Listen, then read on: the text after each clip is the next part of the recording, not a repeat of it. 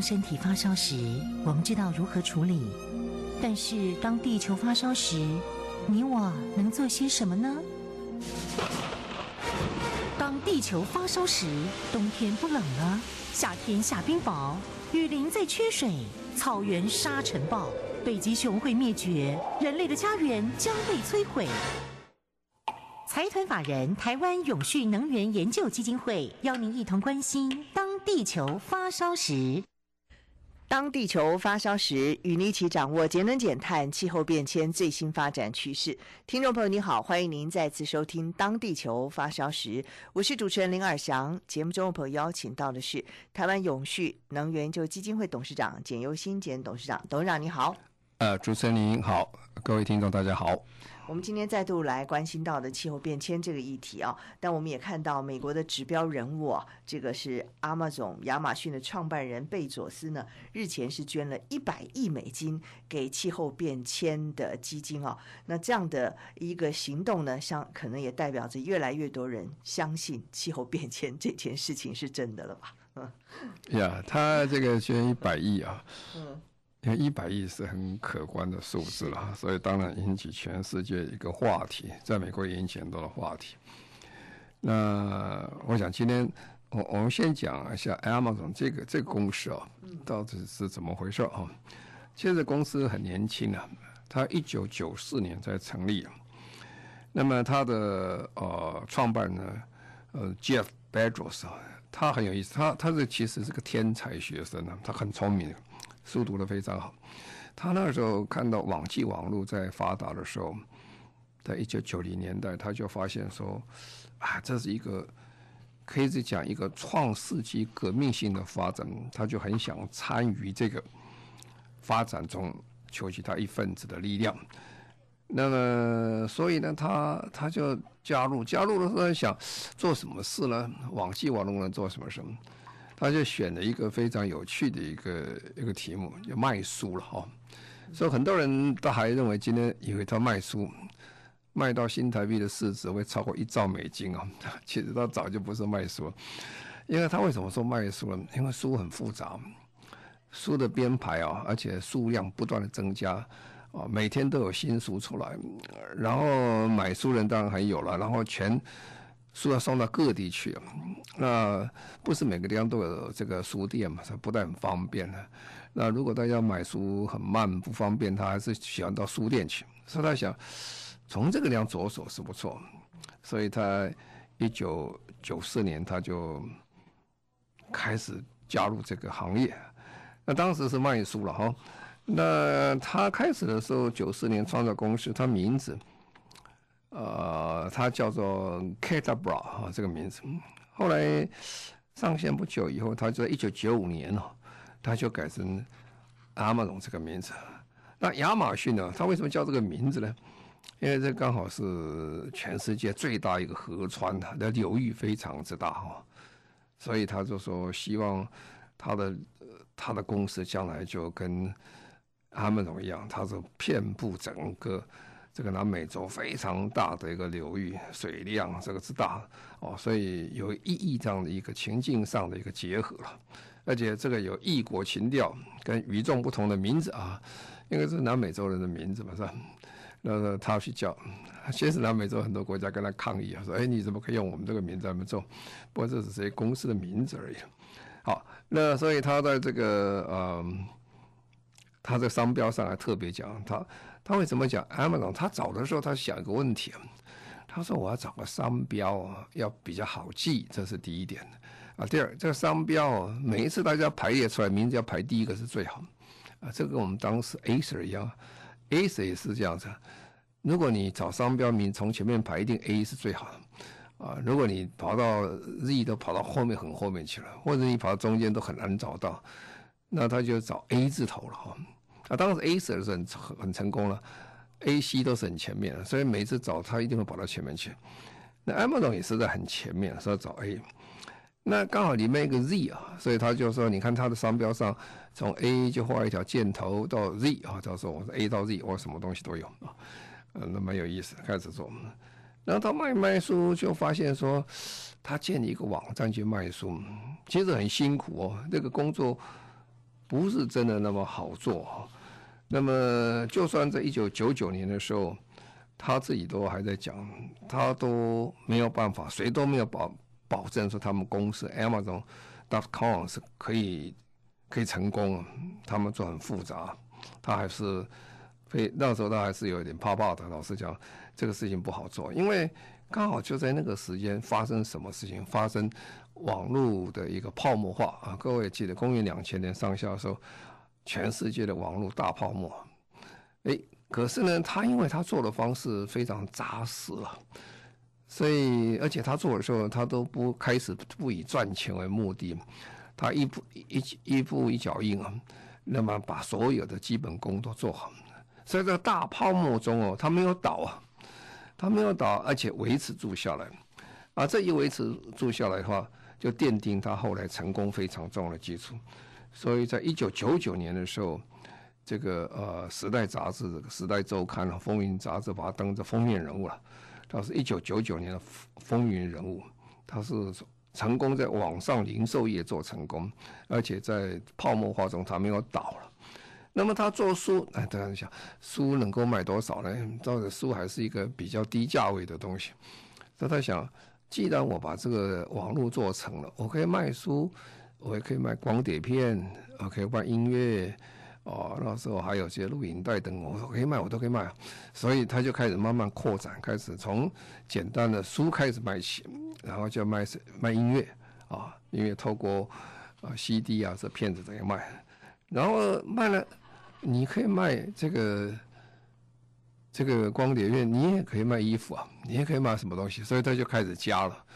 逐渐，它就开始变成一个百货公司的形态，就开始出来。它什么都卖，变成一个线上的百货公司。然后再卖下去的话，他又发现说，呃，光这网上卖还不够，所以他又开始走入这个实体业啊。所以他就买下全美国最高档的一个是 Whole Food 哈，全食的百这个超级超级市场，那专门卖高阶的很多有机的食物，还有一些比较高阶的食物等等。哦，他所以他现在线上线下都有，可是就因为他在做这个公司买卖的时候，他要做很好的这个呃网络系统，还有他的这个记忆的系统，整个电脑中心等等，所以他就慢慢发展出来啊。所谓他云的事业啊，我们就想现在什么东西上云端上云端，他做云的事业，哦，他越做越大。大了实在是很惊人啊！他现在是全世界应该是第二大的一个整个网络生意，然后呢，这个是非常啊、呃、收益非常高的一个行业，所以这做做做做，哎，没有几年啊，不到三十年，可以想真是美国梦啊！他现在是全世界呃前一段还是排第一名最最富有的人呢、现在有时候会第二名，就是看他的股票市场市值多少，让他公司的市值啊，市值大概多少？市值大概是是一兆，有时候超过一兆，有时候不到一兆。一兆是什么概念呢？一兆是三十亿啊，整个台湾的 GDP 还不到多少，还不到这个五千，还不到六千亿左右。它的市值，不过你讲市值不一定很准啊，它只是他觉得价值这么高而已。不过你要看它的营业额，营业额它在一八年的时候，它超过两千三百亿啊，然后一九年大概两千七百亿，今年有可能超过三千两百亿，这又是什么概念啊？这很惊人啊！刚才讲我们的 GDP 不过六千亿不到啊，它有两快三千亿，就是说。他一个公司，他整个的生产额、生产的能力才等于我们两千三百万人的生产额的一半多一点点，而且我看这个趋势将来还会有可能超过台湾的总生产，所以你就可以想到这样的人呢，老实讲，做起来是很了不起啊！这是这么短的时间可以把它做起来，而且这个他创新，那他为什么很能够很成功的原因哦？大概如果他以这个线上的这些公司来讲，大概是有几个重点哈。第一个重点啊，如果根据管理学来讲呢，它是一个规模经济啊，它规模实在大哦。那规模经济另外一个啊意思，其实就是说它成本结构是非常的理想，成本低了，因为规模大，所以它卖东西不贵啊，所以你很容易被接受。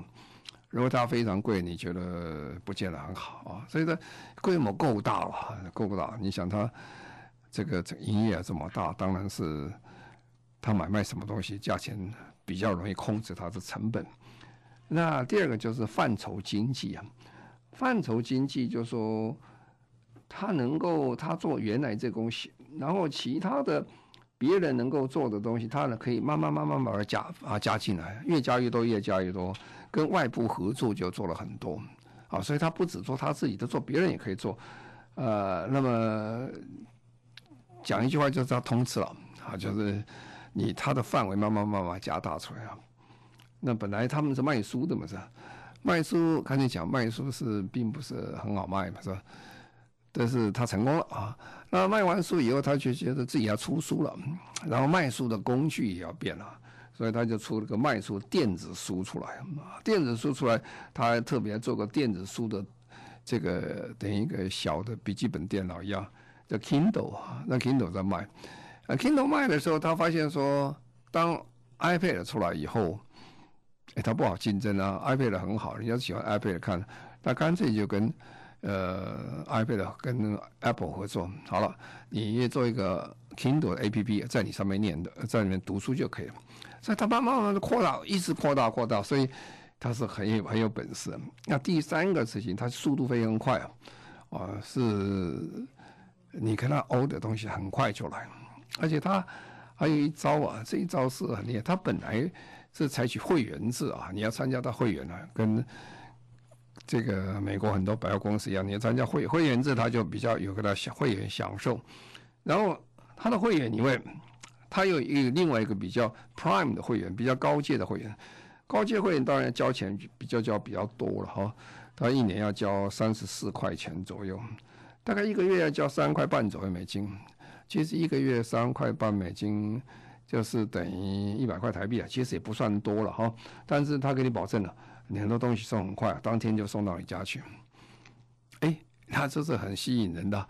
那所以呢，你想他这样的会员哦，有一亿个会员啊，哎，一亿乘上三十五块、三四块、三十五块美金，你就算他光会员费他就收了这么多钱，他说很有本事啊，他就是让你，我就速度快，我做得很好，我服务非常好。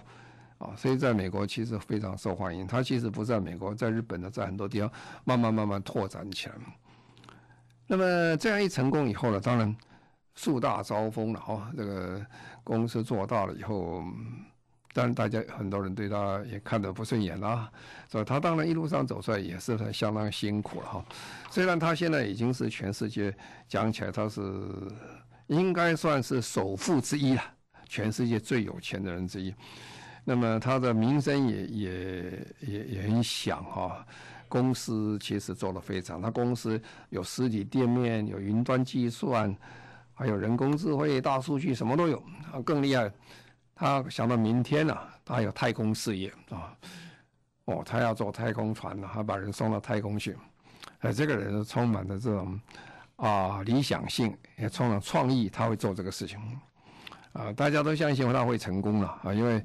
以他过去的背景，二十几年能做的钱，把人送到太空去，玩一圈跑回来，这种太空生意，既然应该是没有什么问题。好，那我就回过来回来讲，那他这次为什么突然捐一百亿出来？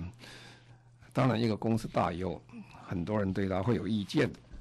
这就是谈到这大公司有时候要尽他的社会企业责任。我记得我前几年啊。我在研究各国的这些大公司啊，他们社会企业责任做得怎么样？所以我就查这个亚马逊的这个啊社会企业人报告或永续报告，我发现没有找到什么报告。后来我再再问了，其实这些公司基本上成长得非常快，老板对这个社会企业对 ESG 永续概念其实不太多啊，所以美国人会选啊。美国最好的 CEO 一百大是谁？他以前都在一百大里面，而且成绩很好，他在前面。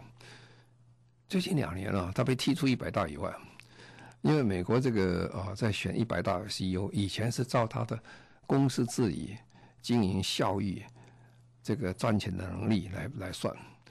那现在加一个很重要的因素进去啊，ESG 啊，就是说这公司对社会的影响怎么样，有时候有时候贡献没有啊，它的环保做的好不好等等的。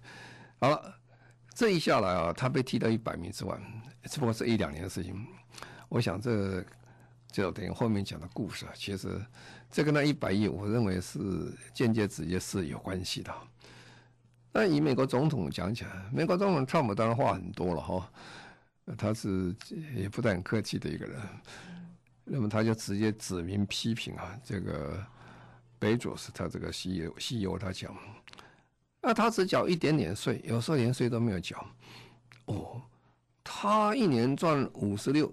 净赚五十六亿美金啊，在一二零一七年呢，净赚五十六亿美金，他没有缴联邦所得税啊，啊他没有缴是合法的不缴了，因为他算算算各种他请很好会计师啊，算了半天他不要缴税，那当然是这个形象是不太好。我们在台湾选这个十大杰出公司的时候，通常都要查一查他有没有缴税啊。如果一个公司不太缴税的话，其实他对社会没有什么贡献。啊，他只是个人好，股东好而已。缴税是天经地义嘛，你赚钱赚多，照百分比交一点税，应该是合理的，就是这样。然后川普再加一码，他说他这个 Amazon 是线上交易，不过你要送货是吧？要缴税送货了，送货当然现在什么什么人都可以送货，他们本身有非常大的送货公司啊等等啊，那么有时候还是还找一呃找 Uber 他们帮他送我都可以。可是他找了一个很大一个叫美国邮局啊，各位晓得美国邮局哦，效率不太好。美国邮局的这个生产力很低的啊，啊，其实美国邮局能够生存到今天都很了不起，这是有历史原因留到今天为止。但是其实做的不是很好，所以他就抱怨他说，这个 Trump 就说，哎，Amazon 啊，这个给邮局的资费太低，让邮局损失好几亿美金啊。不过邮局也替着替这个 Amazon 讲，有有他们是有跟他签约了，他们还是赚钱的啊。但是其实上讲啊，这个基本上邮局的这个收支平衡上，因为美国邮局是效率不高了哈。老实讲，呃，即便说他是赚钱，其实真的精算是不是很赚钱还很难说。不过这个你大概就可以个了解，在政府的观点中啊，它不算太好的企业。为什么？因为你缴。缴费缴不多啊，啊，缴税缴不多。员工呢？员工其实对这个公司是不太满意的。他不满意的原因在什么地方？因为员工认为啊，Amazon 这个公司基本上啊，他对气候变迁关心不够，甚至他的这个呃工工作里面。对气候变迁是是有对地球不良的影响啊！他一年把算算，因为你知道，你送货要飞机载，要卡车送，哦，要摩托车送啊，各种交通工具都要送，然后你要把东西搬来要搬去啊。他说一年大概产生四千四百万公吨的二氧化碳，哦，可观吧？哈，这是相当可观数字，所以他们的员工认为。这个亚马逊公司对这个整个这个现在全世界最夯的议题一点都不关心了，所以曾经也发生过，就员工抗议啊，说员工有罢工啊，甚至员工啊要出走，就说啊这个不行，这个对这公司很不满意啊，啊，所以呢就造成说后来，等一下我跟我说明。呃，他捐一百亿以外，他其实公司是有回应的。回应是什么？我们等一下说。亚马逊公司他的做法是这样，他并不是直直接由你要成买的公司交货交给客人，他是把很多货送到一个集散中心，所以每一个州他或大城他有个集散中心在那，那把货拖到这以后。然后在这里重新分配，啊，因为比如说你这要买五百件衣服，可是给五百不同的客人了，啊，他要发五百个很困难，他就把拖到这个发货中心来，发货中心以后，因为它上面都有条码什么的，照条码电脑扫描，再从那个分出去，然后再由卡车分送到各地去。所以这个来往卡车啊，运送的这个二氧化碳排放是非常多啊。啊，有些地方飞机送，那飞机的二氧化碳排放很多。我刚才讲，它一年大概产出四千四百万公吨二氧化碳，这也是真的是很可观啊。因为我们台湾大概两亿七千万公吨左右，两千三百万人，他一个公司人不多，四千四百万多，所以他在二零一九年在员工的抗议啊做法之下，他就承诺啊，他有个叫气候承诺。承诺什么？第一件事情，呃，他参加这个啊、再生能源百分之百的这个倡议啊，就是我们平常讲 R 一百啊，他以前没有参加，他是比较落后的啊，他参加了这个 Google 根本在美国都已经做到百分之百，就美国的 Google 公司已经做到，他都还没参加，所以他就说他二零三三零年的时候，他要做到他公司全面用百分之百的这个。啊、呃，再生能源。然后二零四零年呢、哦，它整个公司要达到碳中和。不以这个目标讲起来，也是算是很有决心的，因为这公司要做到这个，它有这么多的这卡车啊、飞机的运送，这是也不太容易的事情。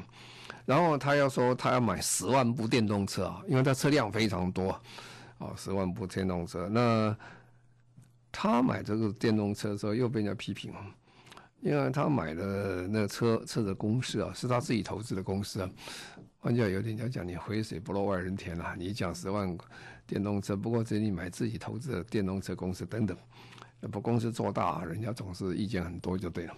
好，那这一开始出来以后，他想改变他的形象啊，所以最近才会讲说啊，他捐一百亿啊，他要做这个事情，对他的过去的做法，他有有有一点变更就是。那其实不是川普对他印象不好，这个美国另外还有一个候选人 Bernie Sanders 啊，就最近美国在民主党候选人呢跑到很前面的一位，哦，他就大力批评，他说亚马逊公司安全记录不良啊，对环境不友善啊，那更糟糕是什么？因为前几年呢，美国非常有名的一个。很有品质的一个报纸叫《华盛顿邮报》，反正他妈撑不下去了，因为这种啊纸张的报纸在这个现代世界里面其实存活很困难啊，所以他们经营者就打算把它卖掉啊。那么哎，好说后来找了这个北主是这个 CEO 去买，哎，他想想这刚好是他的长处啊，这个网络是他的长处了。那么这个新闻，他认为在美国这个国家应该有一个很好的一个新闻的报道，对美国是有利的，所以他就把它买下来。可是各位想到，这个报纸的这些记者啊或者评论家写的话，就不是你这个 CEO 可以控制的。那个 CEO 基本上他他也讲得很白，他说我只是买这个，我来做等于做公益，然后做买卖一样做这个事情，他不会去控制这些记者。所以那个记者有时候批评起来哦就是很不客气啊啊！这个民主党这个候选人啊，这个 Bernie Sanders 哦，他被骂乱七八糟，他就讲说这个太这个公这个公司太糟糕了啊！因为一个报纸骂他母公司去了，他说对他很不公平啊！所以他如果他当选的时候，他觉得这些大公司啊，都应该把它拆散了，不应该还要这样存在啊！啊，所以大概想这个真是不太容易的这样子。啊，那这一次他一捐出来以后，他这个捐一百亿呢，他做什么？他就是贝佐斯他自己的名字叫的地球基金哈。啊，这个地地球基金是要来对抗气候变迁。不过呢，因为他捐刚刚捐嘛，刚刚说啊，他其实不是一个很完整的计划书，所以他并没有很讲细节，他要怎么做法。这为什么大家会讨论的原因？我天上掉一百亿下来的话，当然很多人想。也许他可以帮什么忙，可以做什么事情？一百亿到底不是很少的一个经费了，就光利息都很多钱。那这个时候，这个呃，其实啊，这个很多人意见很多了。不过意见大概，比如说以摩根士丹利这公司来讲，他去计算一下，大概二零一九年他曾经估计，他说我们这个地球要做到零排放啊，大概要多少钱？大概要五十兆美金的经费才能完成到。零排放啊，其中大概十四兆是做再生能源，十一兆是做电动车跟它的充电的这些基本设备。呃，如果讲贝佐斯一百亿，现在听起来很大，不过做那个事不多了哈。不过天下事不能叫他一个人去做嘛，是吧？所以他们就建议说，他最好的方式是说把这个一百亿去专门做很好的决策分析啊。我们常常发生很大的问题是什么问题？就是说经费有了哈，可是因为决策分析不理想，事情就做得不好啊，做到最后很糟糕，就事前准备工作不够了。所以他们认为。把这个经费拿去专门做政府很好的决策是很不错的事情，因为现在讲讲全世界其实，呃，整个经费还是有的。比如说以目前讲讲，我们这一年啊，大概还有五兆美金哦，是投资在能源哈，啊六兆美金是投资于这些相关的基础的设备等等啊。所以现在问题不是在这个五兆六兆的问题，而是说。五兆又六兆是做什么用啊？你如果把五兆六兆都还去做化石燃料的投资等等啊，这个气候变迁是问题没办法解决。但是如果你去做这些新能源啊、再生能源或等等这些基础建设，那就很有办法。那换句话说，在什么地方？差别在决策的差别。所以怎么样做最好的决策的计算方式？让这些政府的首脑能够很清楚的了解，他们认为这个这个一百亿美金能够从这个方面着手的话，可能会好一点啊。一百亿真的是很大了哈。那么过去在美国有非常多成功的例子了，比如说 Rockefeller，他当年呢石油大王他他过世了，他捐了很多钱给大学做研究啊，所以后来美国大学很多研究做得很成功，他是很有贡献的。还有 Rockefeller 跟福特基金会啊，他们花了很多的经费去做绿色革命啊。这个绿色革命不是再生能源啊，这个绿色革命是讲农业的事情。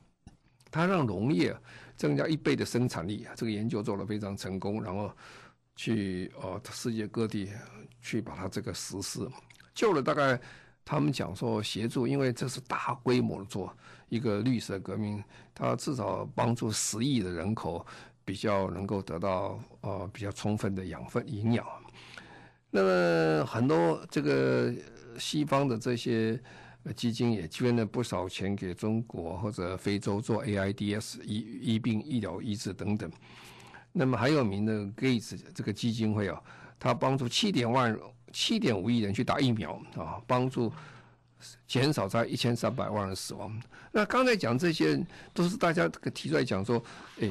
如果你好好做的话，其实是对世界很有贡献的，因为这个你你这个经费一百亿真的是很多，可以做很多的事情啊。这人人都在想了哈，呃，因为是一一百亿很多啊，所以在最近的消息会比较多一点。一百亿啊，是一个非常大的数字。嗯，二零一八年啊，美国二十九个基金会啊，才募到四十亿。美金的这些气有关气候变迁这些研究或做法等等，二十九个基金会，虽然平均起来一个基金会能能募到一亿，在台湾就很羡慕，但是比起一百亿美金是差得很远。但这个相对于什么事情呢？相对于在过去的十六年啊，公元两千年到公元两千十六年，这十六年里面，化石燃料公司啊，就油公司啊、煤公司等等。他们也捐了不少钱了，捐多少？十二亿美金去做游说，游说什么？游说反对气候变迁法案，让他不要通过。所以大概想，这个现在是支持的人是多了哈。有时候，但是有时候效果效率是很高的。那讲到这里，我就想，这对我们台湾有什么启示啊？就对我们的想法什么？第一个，这个捐款是几个方向。我们平常讲，很多人。呃，听我讲 CSR 大公司在讲，他在想啊，我大概想请他在公司捐款。其实啊，做 CSR 我们从来不会去特别刻意的叫公司去捐款这个事情，因为公司的捐款其实常常会牵涉到股东权益的问题啊。你要跟股东怎么解释，你这个捐款对公司有利，对社会有利啊？那我们是如果有人要捐款。我倒是觉得 CEO 啊、大人物、创业者捐款是不错的哈。在欧洲的跟美国的看法是不一样。欧洲人基本上对赚钱本身讲起来，因为欧洲是天主教还有社会主义比较多，他们对很会赚钱的人，不见得说把他当英雄，也不当特别好。有时候对会有赚钱人，他看法是不太相同的。在美国不一样，美国是一个鼓励企业家创造财富的地方。但是欧洲人很多经费捐给这些社会公益的时候，美国人的很多大企业家回馈社会是很多了。刚才讲了，从特别大的这个 Microsoft 啦，Bill Gates 啦，哦，这个很多人都是捐的蛮大，他们回馈给社会。那看看台湾的这个风气并没有形成啊，我觉得是比较可惜了哈。因为台湾也产生非常多的企业家，这些企业家在成长的过程中，其实。社会跟政府其实也很多协助了哈，但是这企业家到最后临走的时候，并没有把这个财富做很好的处理，产生第二代非常多的一些困扰啊。最严重的，我们要看到第二代还有甚至对簿公堂不算以外，还有互相有枪击事件，产生不幸的事件。所以我是建议啊，就是说当企业做大这个。企业大企业家们也可以观看看为什么美国人会做这个事情啊？啊，当然有些刚才讲也有可能社会的压力等等啊。但是如果做比较很好的一个财富的分配，再回馈于社会，我想这个留名青史啊可能会更好一点。那第二点就大企业啊，大企业我们在讲，大企业能够长存非常重要一件事情就是。企业永续的工作，ESG 环境、社会跟这个治理的问题。那么以这一次这个啊亚马逊的例子可以看出来，其实它的动机开始之前呢，已经发生亚马逊的员工不满意他们的管理阶层不重视企业社会责任，不重视 ESG 的问题，所以呢，也会产生甚至有罢工、抗议的事情等等，所以。这个经过这个时代变化以后，我们常常在讲千禧年世代嘛，这个年轻的世代，现在二三十岁左右的年轻人，他们对永续的观念是非常的重视。如果一个公司只讲赚钱啊，只想这个利益的话，这公司员工的向心力不见得会很高。甚至会产生其他问题啊，所以这个亚马逊的例子给大家很清楚的一个概念，就是说，公司要长久、要长青、要做做得很好的话，如何善尽企业社会责任是非常重要。啊，最后一个就谈到就是说 NGO 的角色，NGO 有时候真的经费来太多，也不知道怎么办啊。这个亚马逊的一百亿，所以现在每个人提到都在想，那一百亿怎么处理啊？啊，所以说要做一个 NGO，其实也不是很容易的事情。我们常常讲，做公司很难，做 NGO 也很难，因为刚才讲这是特别有经费的，可是还有很多是没经费的，还很困难了。没经费的话，变成生存都会有问题啊。我记得在一九九零年呢，台湾有非常多。呃，非常有经费的环保的 NGO，后来都不行了。为什么？因为企业不没有再继续捐款，以后它就维持不下去。所以 NGO 的生存呢、啊，跟这个都是大家要一些学习的地方。啊，经费多了是一种方式，经费少一种方式。那怎么做得好，才会对社会有贡献，产生很大的影响力？这也是 NGO 们大家要考虑的哈。那今天我就向各位说明一下，从这个亚马逊的故事讲起来，让我们了解这个世界现在的变化。好，非常谢谢台湾永续能源研究基金会董事长简又新简董事长，谢谢您。好，谢谢各位，再见。谢谢所有听众朋友您的收听，我们下个星期同一时间再会，拜拜。